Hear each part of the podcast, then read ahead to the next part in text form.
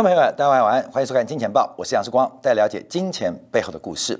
好，今天有个新闻呢、让西方的一些主流媒体非常非常的生气啊，呃，感到愤怒啊。主要原因就是因为 Delta 病毒在全球爆发，结果呃，在欧洲，在北欧有个国家叫做瑞典，那瑞典之前实施的一个非常残酷的全民的自然免疫的方案。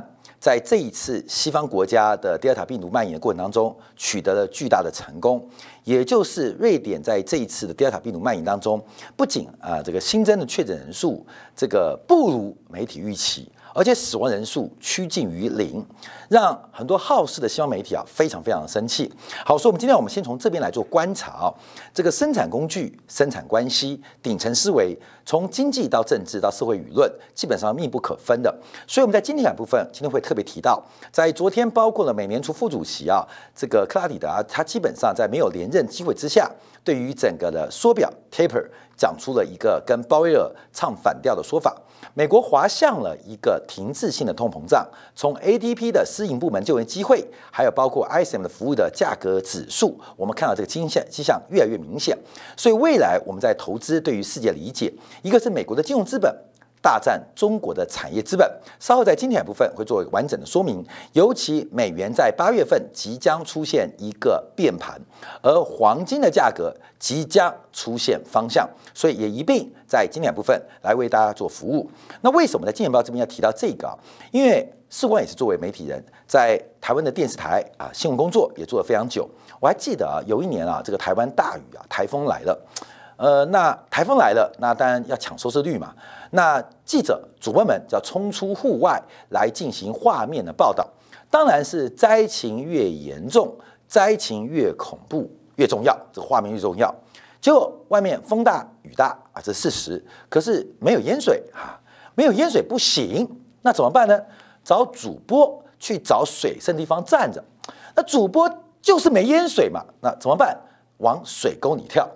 站在水沟里面啊，本来只到脚踝的淹水，瞬间到胸部啊，这种画面就来了。我们看我们主播身先士卒，站在第一线，水都淹到胸口了，淹水严不严重？好严重。好，录完画面之后，摄影师大哥啊，一把拉上来，又到脚踝。媒体是嗜血的，那媒体嗜血原因，其实也是观众对于这些嗜血的镜头所喜爱。像视光之前服务的东森电视啊，这个最有名的一档节目叫做《关键》，呃，这个关键，这个呃呃刘宝杰的啊，这个关键新闻啊。那这新闻怎么来的嘞？主要原因就是西方现主流媒体 CNN 嘛，把新闻戏剧化的播报。非常恐怖，每一次看到台湾地区啊来大台风，这个 C N 啊都讲的是四级、五级、十八级飓风，恐怕整个台湾岛可以吹掀，演的都极其夸张。每一次来一个地震，天摇地动，感觉山都崩了，喜马拉雅山都垮了啊！C N 的戏剧化报道，那台湾的电视台基本上新闻竟然都可以让 C N 这样的报道，那为什么不能找一些科班的演员来演新闻呢？关键时刻。就这样横空出世，也得到了两岸三地所有华人圈最最最最喜爱的一档新闻报道的节目。那那演的夸张，就会出现了穷到呃大陆观众只能吃榨菜，甚至吃到呃什么田鼠哥，大陆人可怜，穷到。只能吃甜薯，看到没有？这就就是演过头了。所以这个媒体是嗜血的。面对这次新冠疫情的一个发展的过程当中，大家更嗜血，恨不得大家都得到了新冠病毒，恨不得得到病毒之后马上死掉，而且最好是七孔流血。能够拍到这个画面的，能够访问到这个病人的，有这种历程的，基本上应该都可以得到不少媒体高层所发予的奖金。所以令为什么让西方媒体非常愤怒的？就是瑞典在这次 Delta 病毒的扩散跟变种当中，竟然能够身居世外啊！不仅确诊人数并没有爆发，甚至死亡人数一路的逼近趋近于零。那瑞典的全民自然免疫方案到底产生了什么样的发展？我们都知道啊，瑞典的国民所得，这个人均的生活，不管是物质跟精神，都是全球首屈一指的。北欧国家采行的这种社会制社会主义或社会制度，基本上是令很多国家视为乌托邦的盼望的政治理想。而北欧国家经济力量最强的，当然首屈瑞典。从这个潜艇、战斗机一路到我们看到 IKEA 的装潢设备，包括了芬兰的手机，包括它的这个愤怒鸟的玩呃玩偶卡通，基本上大家对于北欧这个地方很大，非常寒冷，人口不多，可具有那么先进的物质文明，甚至精神文明的进步，这是很特别的。包括大家讲的诺贝尔奖，每年在挪威发，在北欧啊，影响力倒是很巨大，人不多，影响力怎么那么大？成为人类文明的先进代表，在这次新冠病当中啊，这个这次的表现呢，呃，过去这一年当然出现了很多波折，但在这次第三波的全球爆发当中，它出现一个非常大的变化。好，观众可以从这个图表可以看到，就是从这个美洲的新冠病毒的蔓延当中，整个北欧国家，特别以瑞典为主啊。基本上是完全置身事外，这是一个很特别的发展。截至到本周，我们看到，呃，瑞典的这个新冠确诊的人数不仅大幅下滑，而且死亡率趋近于零。新冠病毒好像就是一个鼻塞、流鼻水、咳嗽的轻微症状的呃病症啊，怎么变成那么轻松呢？那这个问题啊就比较麻烦，为什么？因为这会让西方媒体。失去收视率，失去收视率，所以最近你看印度病毒也不报，因为听说印度发展了一个很奇怪药，什么那个治霍乱还治痔疮的药，吃下去可以防新冠病毒，我也不知道真的假的。反正印度的新增确诊人数开始出现转折，所以媒体又转到关注到别的地方。那现在瑞典更生气，千万不能报道，因为报道之后很多电视做不下去，很多政治人物玩不下去，就发现好像有别的解决之路。我们一直啊，是光。非常主观，甚至有点偏颇的报道。这个新冠流行病在政治化的渲染跟很多政治制度的需求之下，它变大了。从一开始冠名叫做武汉病毒开始，就带有极大的政治性、敌对性跟外交的工具性。所以这个病毒被扩散、被发展，其实本身背后有阴谋。但这个阴谋论后来出现转折，有的受害国家。会有的加害国家出现变化，受害国家在这一次的政治性攻击当中捡到了枪，捡到了枪。听说去哪里都要路条，关没有？这回到了五十年前呢，去哪里都要路条。你觉得这是什么样的时代？我们辛辛苦苦五十年，重新回到五十年前，去哪里都要路条，这是匪夷所思、不可接受的。可在新冠病毒的威胁之下。所有大家都欣然接受哦，你来要拿路条哦啊，那有路条的哦，我有带路条哦，过没有？对于一个执政者来讲，这个人民受到高度的制约、跟自治、跟启发，这是一个多么快乐跟权力共舞的时代。所以在新冠病毒的发展当中，不管原来加害国或原来的被害国。最后都出现了转折，反正新冠疫情第一个产生大量的钱啊，大量的预算，而且这是 B to B 的生意哦，这是 To B 的生意哦，关没有？郭台铭是自己花钱到捷克打了，可是关没有？我们打疫苗是 B to B 哦，什么生意最好做？跟政府的生意最好做，跟政府的生意是最最最好做的，为什么？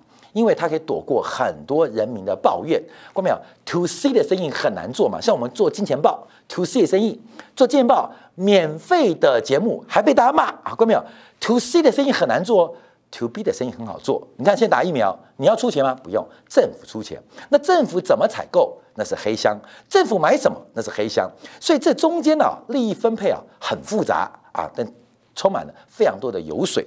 好，光是疫苗施打就是个巨大生意。而除了疫苗施打之外，对于权力的扩散，基本上影响非常大。最近强迫打疫苗，你看法国开始暴动，德国人民上街头。为什么打疫苗会成为一个强迫性的行为呢？这形成了一个人权或自由的界定啊，自由的界定，这是一个很大的一个社会制度的挑战。到底要不要接受疫苗？是不是需要一个强制的法律来规定？还是每一个国家都发路条？你看最近的政治动乱很少了，什么太阳花啦、茉莉花啦、喇叭花运动都没有。为什么？因为不准上街群聚，上街群聚就是风险。所以全球的政客好高兴，原来的反对派基本上都乖乖待在家，不用跟你讲政治论述，我只要拿新冠病毒恐吓你啊！基本上大家就呃四分啊就回家了啊，看到没有？所以你去想想看啊，这是瑞典的一个案例啊。我们可能啊这个有点偏激啊，对公共卫生，施工也不是专业，可是带出了一个真相吗？这是一个事实吗？就是我们一直强调的，这次新冠病毒它可能是一个死亡率比流感稍高的一个传染病。远远不及真正致死率极高的一个传染的过程，可是被扩大的解读，被媒体渲染，所有人都在这上面赚取了利益，赚取了收视率，赚取了选票，赚取了权利。所以，我们看到瑞典的案子啊，基本上现在大家都不敢报道，为什么？因为在过去的一个观察当中，它的整个新增的人口啊，确诊人口，包括死亡人口是非常稀少的。瑞典人口大概就一千多万。大概有百分之十的人曾经或现在得到了新冠的各式各样的，包括变种病毒的确诊，大概占了十分之一。那死亡的人数大概一万四千六百二十人，以死亡率观察，大概约莫百分之一。但这百分之一是明显高过一般的流行感冒，这所谓的传染病是比较偏高的一种流行病。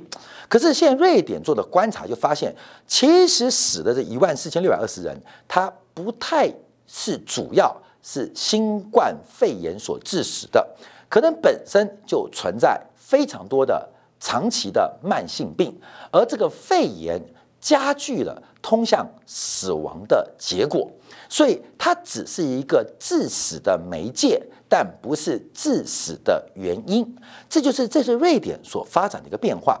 我们看整个欧洲的一个发展哦，这次德尔塔病毒按照最新的数据，其实发现确诊人数大幅的攀升。等一下我们看英国数据，可是死亡率大幅的降低，这完全符合流行病学或生物学的常识：传染率越高，致死率越低。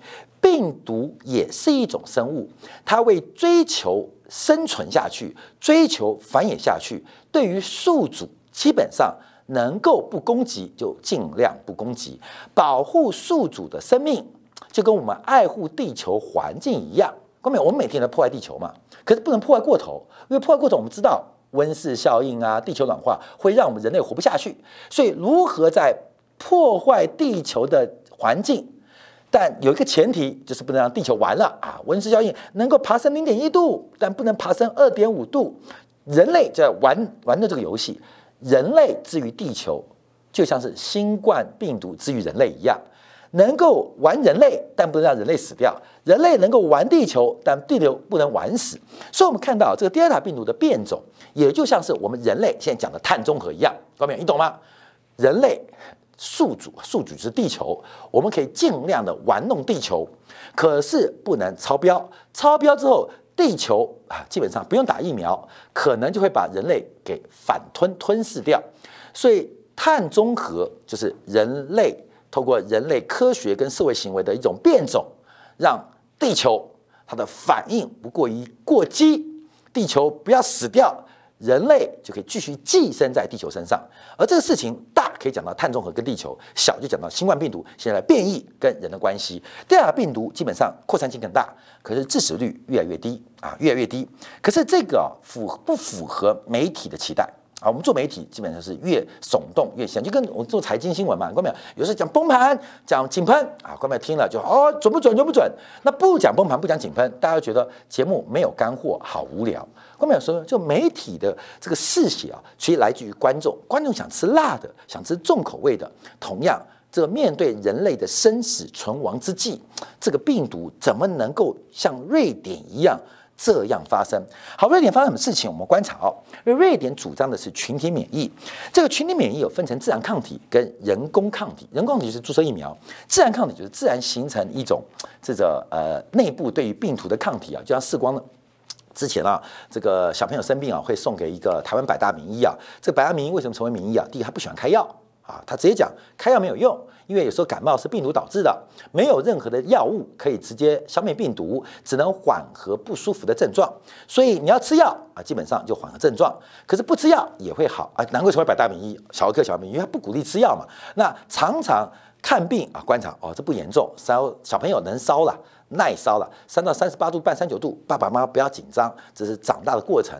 直接讲，你要吃药也可以啊，每次都会跟我讲哦，啊，时光，我告诉你啊，反正你生一个小朋友，你会来挂号两百次。假如你那么重视那种轻微的发烧跟症状的话，你会至少挂两百次，你会让我赚很多的挂号费。所以为了省你的钱，省我的工作，让我更多心思去处理复杂或特殊或重症的小朋友，所以建议你在家不要紧张。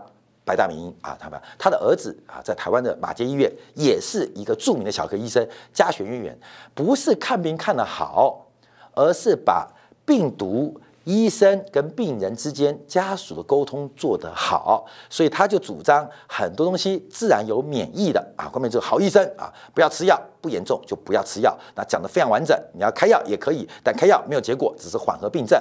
假如要小朋友不要那么痛苦，那就吃点药。可吃药会有些副作用，产副作用会有些变化，建议家长带回家乖乖的啊，这个呃抚养，哄他笑，买玩具。吃麦当劳还是拿鞭子捶他，哪个有效？可能比吃药更好。台湾百大名医，儿子也是台湾小儿科的百大名医药。所以我一直对于啊，这次包括你看瑞典主张，他主张的就是自然抗体、自然免疫。因为啊，这个对于瑞典来讲，瑞典是非常科学观的国家。关于瑞典，你能够把家具做成 IKEA，把这种家具一个非常非常对于消费者主观的行为判断做成标准化产品。能把木材做成标准化的制造，其实是非常非常特别的一种工业性的思维，又结合了人性。所以他提到的就是一个免疫的概念，希望更大的社区感染率来提高抗体率，短期会出现明显的致死率，但长期会换来稳定的。偏低的或绝对没有的死亡人数，所以虽然瑞典已经超过一半也接受疫苗，可是可是基本上瑞典的政府希望瑞典人能够长期适应一个病毒的这个发展跟变化。瑞典是有困难的哦，瑞典困难，因为当初啊去年啊年初爆发的时候，这个瑞典出现的首案病病例啊，在一月份、三月份，斯德哥尔摩大学的数学家数学家就透过计算。他认为啊，这个病毒不用恐慌，因为从传播力跟致死率不用恐慌。等到全瑞典人百分之四十的时候，大概病毒的传播就会减少了。那瑞典政府尊重科学，尊重理性，结果呢？结果呢？就是不封锁，让大家都得到。那大家都得到就被骂翻了。为什么？因为初期的死亡率会攀高，初期的死亡率会攀高。而这个死亡率攀高，基本上会影响到瑞典人对政府的信心，尤其是很多安老安养院、养老院老人，因为肺炎的关系，加快他的一些慢性病所引发的这个安全事故，所以大家骂翻了，骂翻了。甚至到六月份啊，其他的瑞典啊，呃，这个包括呃这个邻国啊，什么丹麦、芬兰、英国啊，禁止瑞典人入境啊，禁止瑞典人入境。为什么？因为大家都捡到枪了嘛，哎，人人都乖乖听话，人民。有自觉心，服从政府的领导，叫你在家就在家，叫宵禁；叫你去跨县市给路条，你就主动索取路条，好乖哦。叫你打疫苗，你就打疫苗啊！你打打疫苗干嘛啊？那变钱，我看真爽啊！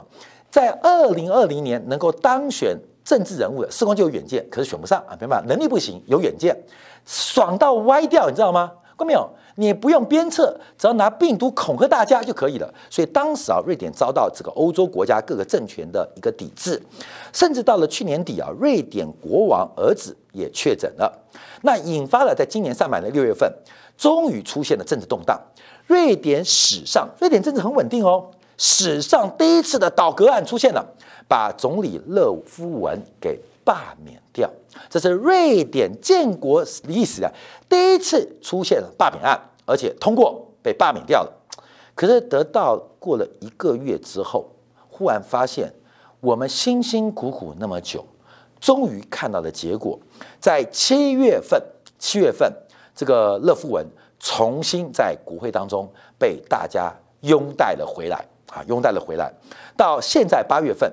瑞典的新增死亡人数零零，观众朋友，先苦后甘，先苦后甘，因为本来就是一个社会主义的瑞典，它并不需要更多的权力集中，它不需要更多的行政手段，政客跟国王对于权力的欲望基本上是满足的啊。各国政府对于新冠肺炎的这种工具应用是非常多的，所以瑞典的非典型的防疫措施得到巨大的成功。关没有？为什么我们今天放大解读？就是事关一直很主观，甚至很偏激，甚至跟公共卫生的专业不同，我们可能很弱智。可是我们认为这个事情很明显的是被媒体、被政客所操弄跟操纵。好，这边就要提到这个法尔定律啊。这个法尔是谁啊？他生在一八零七年，死在一八八三年。我跟你讲哦，他很伟大哦。那最伟大的，等一下提到为什么要看《金钱报》啊？为什么要看。关键我们前面讲这个，你说金钱背后故事干嘛讲这个东西啊？等一讲法尔。他怎么生的？怎么辉煌的？怎么郁郁而终死的？关面很死的。我们作为一个财节目，最重要的是避免死亡。关没有？是避免死亡哦。我们要讲流行病的专家，现代现代流行病学的创始人，这个法尔啊，就跟经济学创始人我们讲 Adam Smith 一样。流行病学的创始人是死在流行病吗？关没有？不是，是死在精神疾病。那为什么死在精神疾病？就跟我们金钱报的本质节目有关，让你了解金钱背后故事。法尔当年在两百年前能看到金钱报的话，他就不会死得那么早了啊！等一下，这个留到后面讲啊。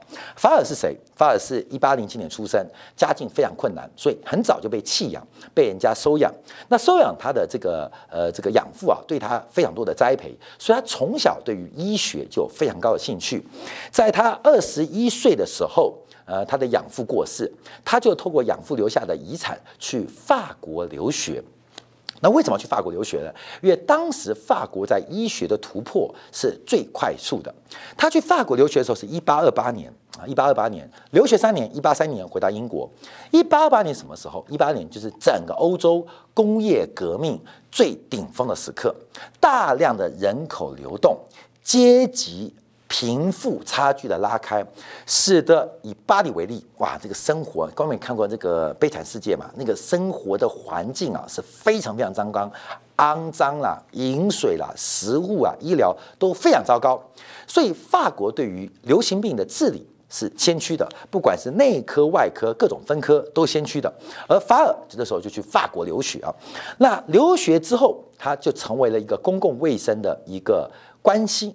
公共卫生的一个专家，回到英国，在一八三七年呢，啊，一八三七年出现一个背景，让他可以成为流行病的始祖。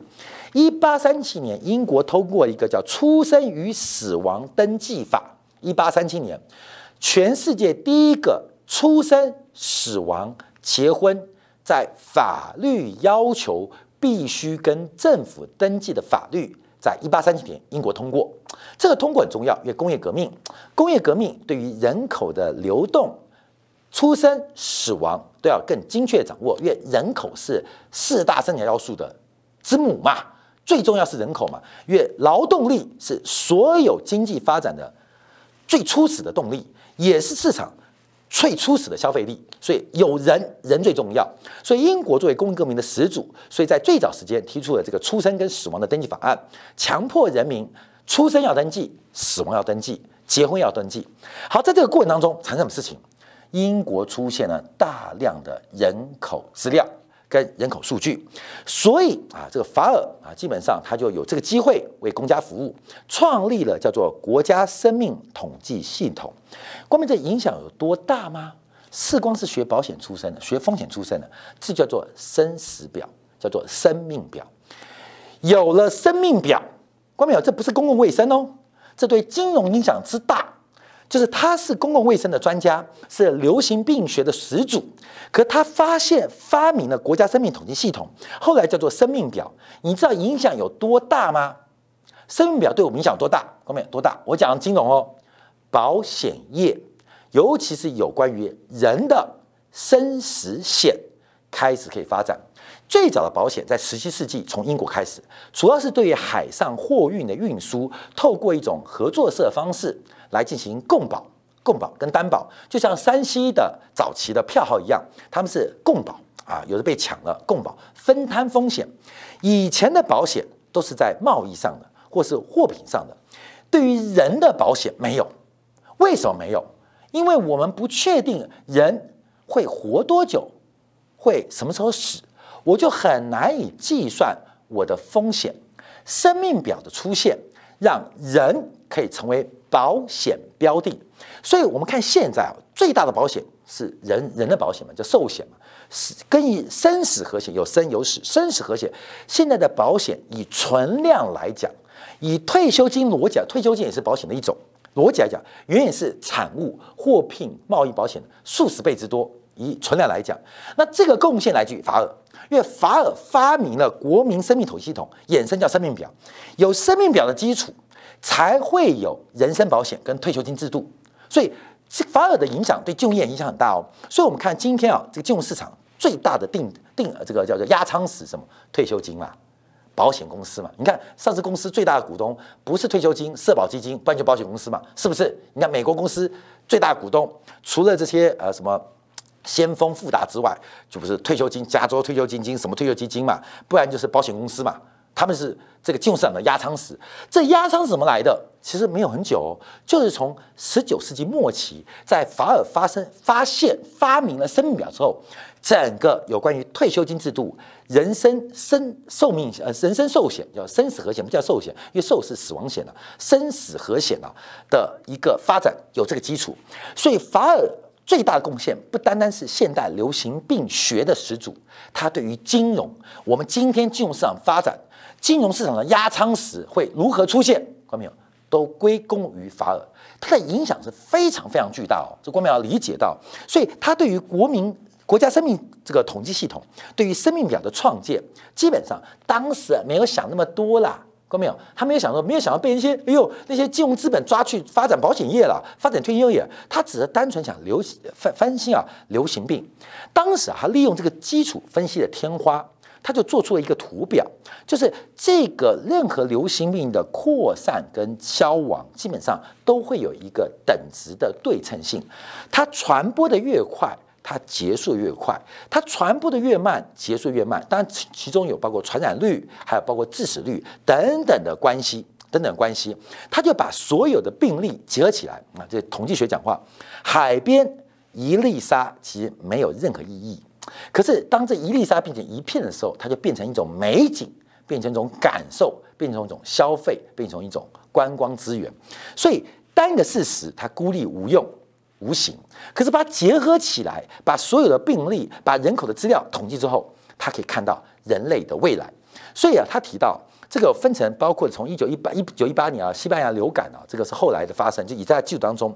这个很多的流感给人类带来非常多的恐慌，可是人为什么越活越久？人为什么越活越长？以前没有疫苗，其实很重要是人类不断的在病毒的滋扰跟危险之下，人一直在变种，人一直在壮茁壮，人的性格一直在变坚强，所以我们看到这个。呃，COVID-19 啊，这个新冠病毒到底会怎么样？按照这个 Nature 这个自然周刊杂志啊，建议啊，就百分之八十九的人认为啊，这个会长期存在，会完全消灭的，基本上趋近于十 percent 以下。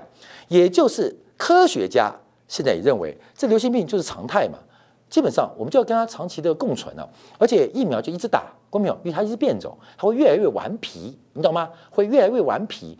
相对于人，对于地球越来越顽皮。病毒对于人也会越来越顽皮，会有各种各式样的方法让地球很痛苦，但不至于毁灭。病毒会让人很痛苦，可是不会让人毁灭，这一样发展跟方向。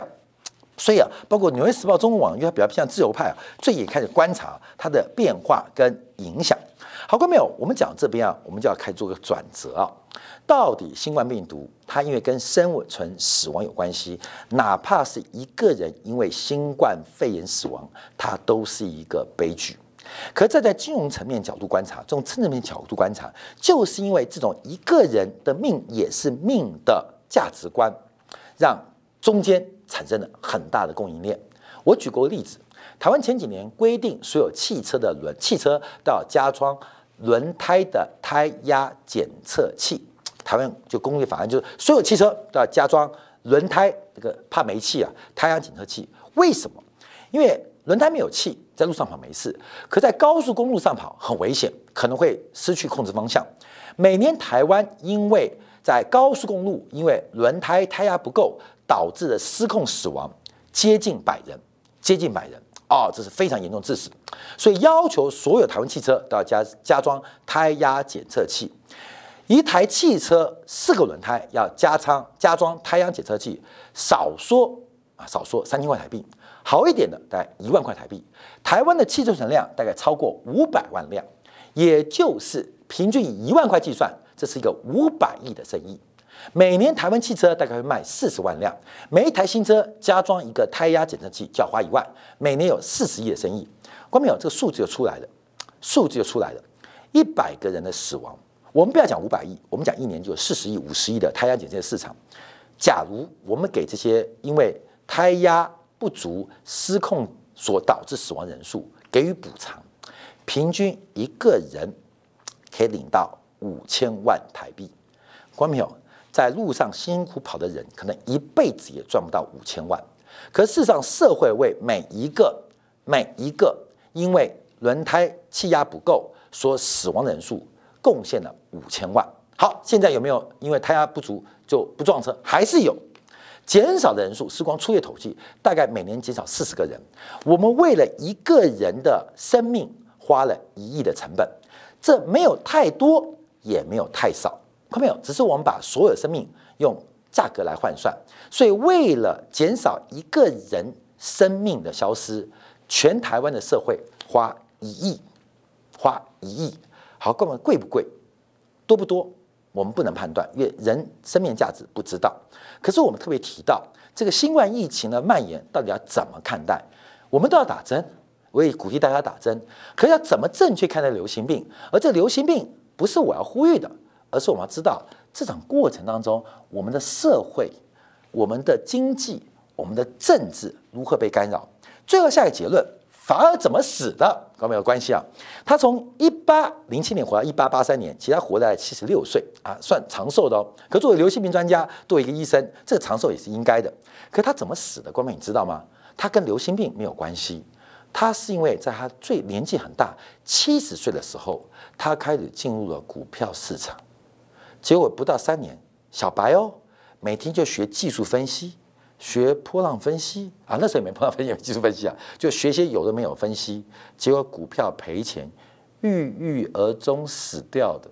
关没有？法尔假如能够早点看到金钱豹节目，注意到风险，不是流行病风险，而是金融市场的风险，他可能可以再活十五岁，再活二十岁。所以啊，这个法尔虽然成为现代流行病学之父，就会死在。没有死在流行病，死在流行上，看没有？像不像现在台北股市很多的年轻人，本来活得好好的，本来走在人生路上，就走错了路，看错了节目，死在路上。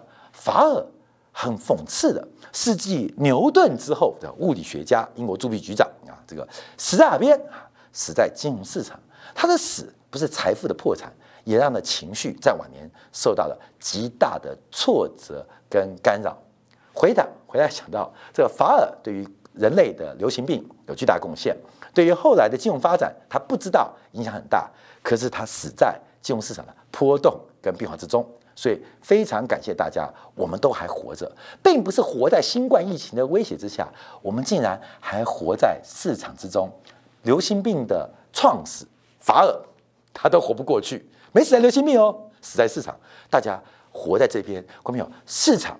比新冠病毒恐怖何止十倍百倍，更有千倍万倍威胁。祝福大家好好的在市场活下来。好，感谢大家收看。稍后我们特别会从这个呃美国的一个滞胀，呃停滞性通货膨胀来观察美元要转折，黄金的天花板跟地板已经出现了，这个变化跟影响会有什么发展？美国的金融资本跟中国的产业资本之争，到底谁赢谁输？可能我们等得到，可能等不到，可这个过程会影响我们很多。这场战争会比新冠病毒的威胁更大。谁告诉我们的？法尔告诉我们的。感谢大家收看，明天同一时间晚上八点，两次关键见报，与各位再会。